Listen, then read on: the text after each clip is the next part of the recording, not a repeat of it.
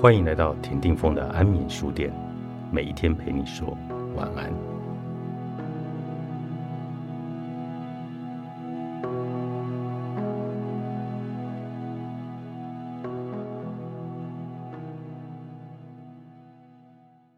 萨提尔女士提出，人们在童年时期的家庭互动中，面对威胁、压力的情境时，为保护自我而产生了四种常见的防卫性沟通模式，为讨好、指责、超理智与打叉四种类型。从童年到长大成人，我们关于使用这些防卫性的沟通模式，因而在关系中失去了真正的自由与真实的满足感，不但压抑着自我，也无法与他人建立亲密关系。在工作坊中。当我辅导学员们认知到自己最常使用的防卫性模式，并请他们以雕塑身体的体验方式来呈现出内在的防卫模式时，通常都会带给学员们内心的震撼和觉醒，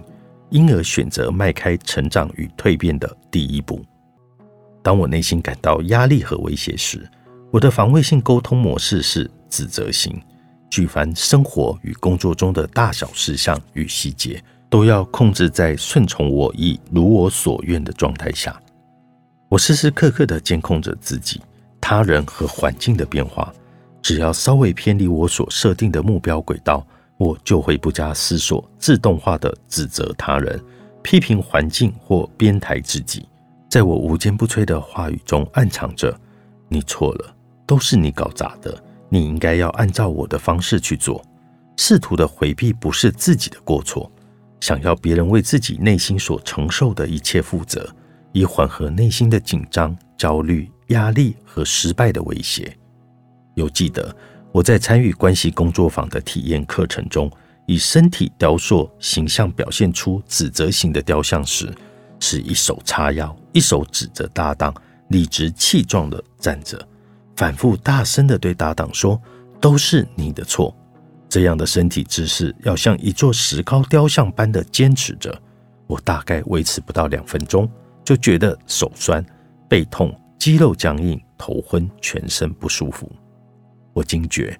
我的身体维持这样的紧绷指责姿势已超过三十年，也一直用指责的模式对待我身边重要的工作伙伴、亲爱的家人和伴侣时，我感到悲伤、愧疚和悔恨的流下了眼泪。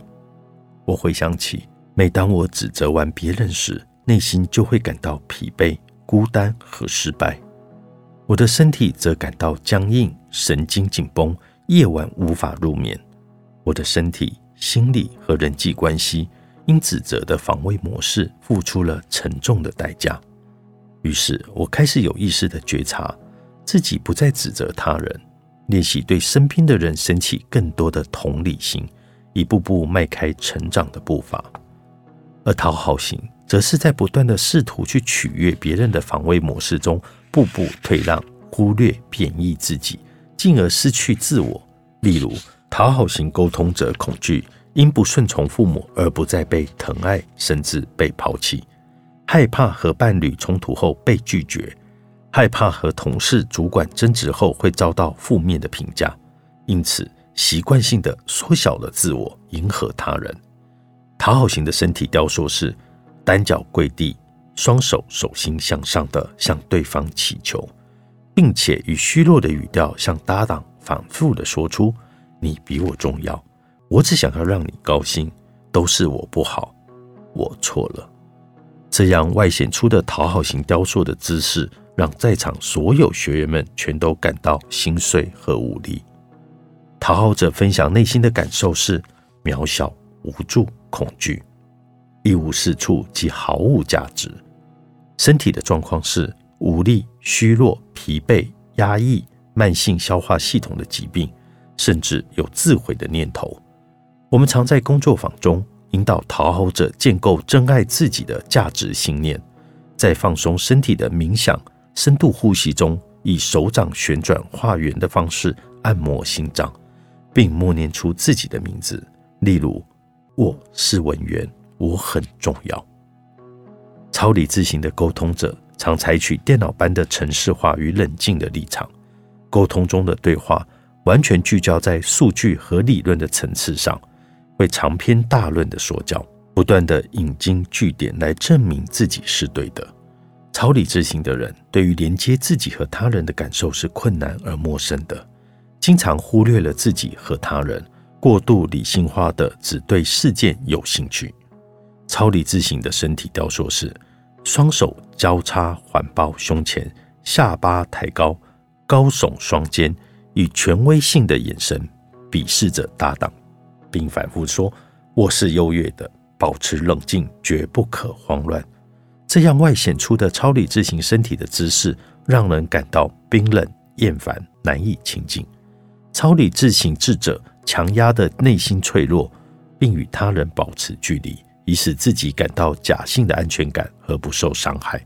但内心其实是感到孤单、空虚、隔绝和疏离，而身体则呈现肌肉僵硬、胸闷、强迫性思维以及心血管疾病。我们通常会引领超理智型的练习感受的表达，并鼓励他们多接触不同的艺术形式中流动的情感体验，来逐步融化自我强大的理性世界。二打叉型沟通者则是会不断企图回避问题，擅长跳跃式的思考，在同一个时间做不同的事以及活动，使自己和他人分心而无法聚焦。打叉型的身体雕塑是不断的移动和干扰搭档，对自我、他人、事件都认为无关紧要，只要能把带有任何压力的话题和事件转移注意的焦点和方向。他们便相信自己可以安全的继续生存下去。打叉者常觉得没有人关心在意自己，在家庭和群体中没有安身之处，因此会用各种方式引起他人的注意，例如过动、忙碌、插嘴等干扰的方式。打叉者内心真实的感受是：没有人在意我，没有人要听我说话，这里没有我的位置。身体反应有躁动。晕眩、偏头痛、神经性的紧张和危机。我们通常会引领打叉者和他人以眼神对视、双人陪伴式的呼吸工作、分享内在的风景等各种自我定位练习，协助他脚踏实地的找到自我的定位，并且坚定的活在当下。萨提尔女士提出最直接而真诚的沟通方式是一致性的沟通。在表里一致的沟通中，展现清晰而坚定的自我价值感。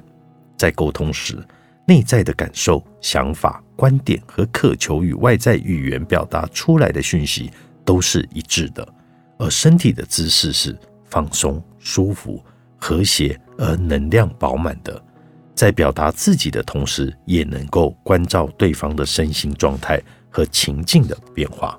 在一致型的沟通中。能欣赏自我与他人的独特性，允许彼此揭露内心的脆弱，觉察和支持彼此身心能量的变化和流动。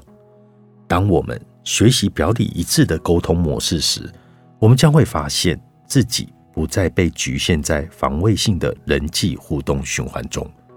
沟通是关于我、关于你、关于我们之间呈现内心真实世界时。身心灵的一种整体动态平衡之道。沟通是在两人之间搭起一座新桥，连通彼此独特而又可能存在着巨大差异的内心世界。当彼此打开心门，揭露自我的时候，就可以产生共鸣共振的能量关系。这股能量称为在爱中，在爱中的沟通可以照见自我的成长。并建立起人与人之间的亲密关系。我期许自己在人类的发展史上留下真美善的足迹。我的心理学，作者李文源，张老师文化出版。